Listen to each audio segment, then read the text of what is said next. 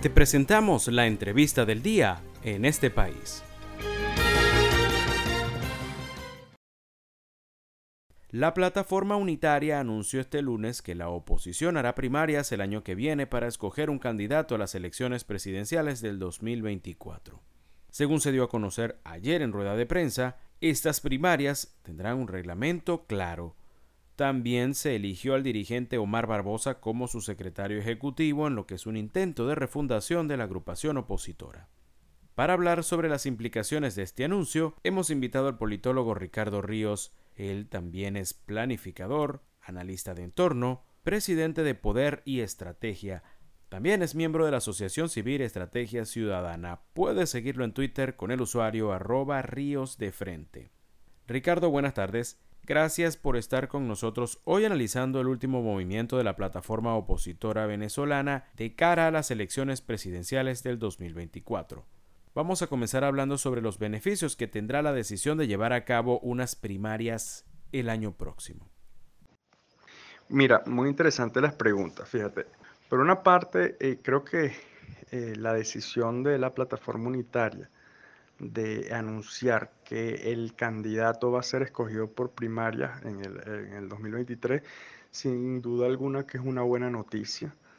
Creo que es algo que eh, el país necesita y creo que uno de los beneficios que trae esta decisión es ir bajando los niveles de incertidumbre. Es decir, la gente siente que, hay una oposición a la deriva eh, sin, brújula y sin acciones sin que, comunique a la ciudadanía. Ahora, con esta decisión, eh, creo que son unos pasos correctos o unos pasos, unos primeros pasos en la dirección correcta. Ahora, ¿qué otros beneficios puede traer más que las primarias lo que significa la, plataforma unitaria, es decir, el anuncio de la plataforma unitaria? Porque, eh, digamos, esto es una primera decisión que se anuncia luego de la conformación o de la, de de la, sí, de la conformación de la plataforma unitaria. Entonces, creo que esto es un acto de presencia, además un, una, un aviso o, una forma de romper el celofán, eh, una victoria temprana desde el punto de vista político-comunicacional de la plataforma unitaria. Sin embargo, creo que hay una serie de cosas que también hay que actualizar y me gustaría comentarte más adelante. Ricardo, analizando lo que fue el nombramiento de Omar Barbosa, ¿qué características le ve a este curtido dirigente para armonizar a una oposición claramente fraccionada? En cuanto a la designación de Omar Barbosa como, como coordinador de esta nueva instancia, eh, más, más, allá del cuestionamiento que han surgido desde algunos desde algunos, digamos, aceras de la, de la política venezolana, yo creo que lo importante es ver que existan unos mecanismos de coordinación diferentes a las instancias que han existido en el pasado. Porque a final de cuentas estamos hablando de que eh, algún político tiene que encabezar eh, la nueva instancia y siempre hay insatisfacciones o digamos eh, mayores eh, afinidades con un político u otro. De modo que más allá del cuestionamiento personal que pueda haber sobre Omar Barbosa, yo pienso que más bien hay que poner el, acento o, la lupa sobre los mecanismos de acuerdo que va a tener la plataforma unitaria.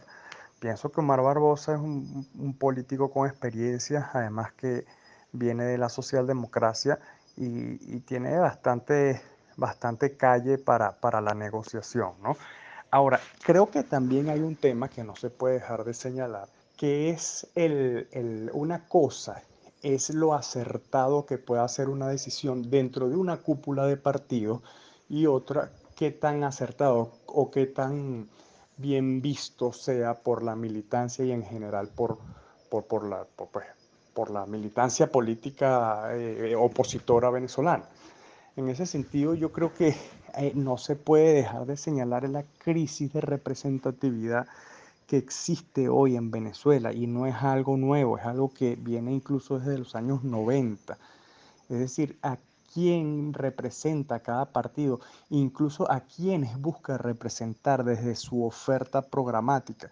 Yo creo que hay un extravío con respecto a eso y eso hace que eh, la negociación se convierta en una, en una búsqueda de solución de coyuntura en coyuntura, pero sin una direccionalidad estratégica clara, más allá del momento que se está viviendo. Les recordamos que estamos hablando esta tarde con Ricardo Ríos, politólogo, planificador, analista de entorno y presidente de Poder y Estrategia. Mucho se ha dicho que el gobierno buscará atacar a esos candidatos opositores desde mucho antes de las primarias inclusive. ¿Cómo cree que deba la dirigencia que se opone al gobierno enfrentar ese riesgo? Mira, sin duda alguna que, y por eso eh, a veces hay que ser cuidadosos al momento de, criticar a la dirigencia opositora porque también hay que, abrir el foco y reconocer que es una, actividad de alto riesgo en el contexto venezolano ser eh, un político opositor. Y yo creo que eso es algo que no se puede dejar de lado. Sin embargo, es nuestro trabajo justamente identificar en dónde están esas posibles debilidades. En este caso creo que eh, quienes señalan que, digamos, mm, definir a priori o, levantar la bandera de un candidato lo convierte en blanco del gobierno, sin duda alguna que es una realidad. No obstante, en algún momento tiene que construirse ese liderazgo. Y en la medida que ese liderazgo se construya y tome fuerza, también es un costo político para el gobierno intervenirlo o meterse con ese candidato. Recordemos además que aquí venimos en un proceso de desgaste del gobierno nacional, que no estamos en el año 2014 o 2015, incluso 2016, 2017, en donde había unas condiciones que permitía al gobierno intervenir de una manera, eh, digamos, mucho más abrupta sobre algunos factores opositores que levantaban eh, liderazgo, ¿no?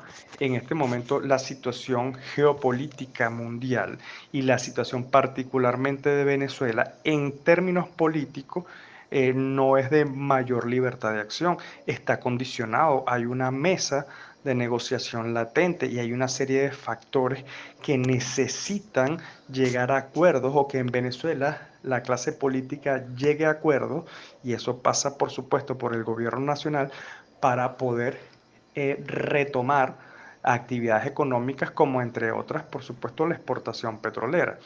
Entonces pienso que es, es necesario desde el punto de vista de la oposición definir un liderazgo, definir una candidatura y la mejor manera, sin duda alguna, es la, eh, pues la, las primarias y no, no, no veo como, como una, un riesgo necesario correrlo y definir cuanto antes esa figura que va a representar a la oposición.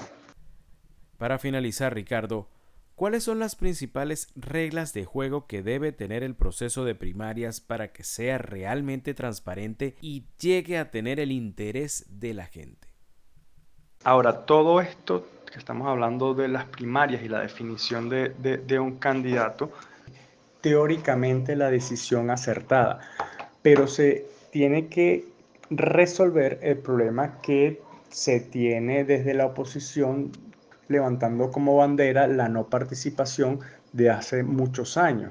Entonces estamos partiendo desde una desventaja con la propia militancia opositora porque hay que entusiasmarlos a la participación cuando además se ha atacado de una manera feroz la institución del voto, y no estoy hablando del CNE como institución del Estado, sino como el voto como elemento de cambio y de solución de conflictos. Entonces, creo que ese es un primer elemento que tiene que trabajar toda la dirigencia opositora, eh, cohesionada en la, en la mayor, digamos, eh, consenso posible, entendiendo que siempre va a haber factores al margen de la plataforma.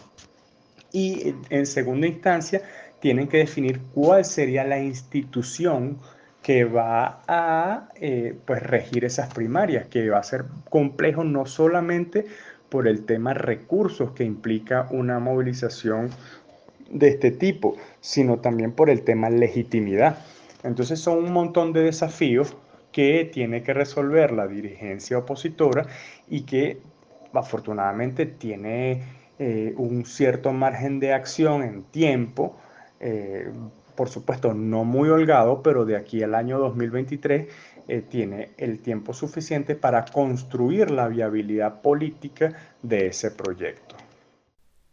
Le agradecemos a Ricardo Ríos, politólogo, planificador, analista de entorno y presidente de Poder y Estrategia, quien esta tarde nos acompañó en nuestra charla hablándonos sobre la decisión de la oposición de ir a un proceso de primarias para el 2023 y así escoger su candidato unitario para las elecciones presidenciales del 2024.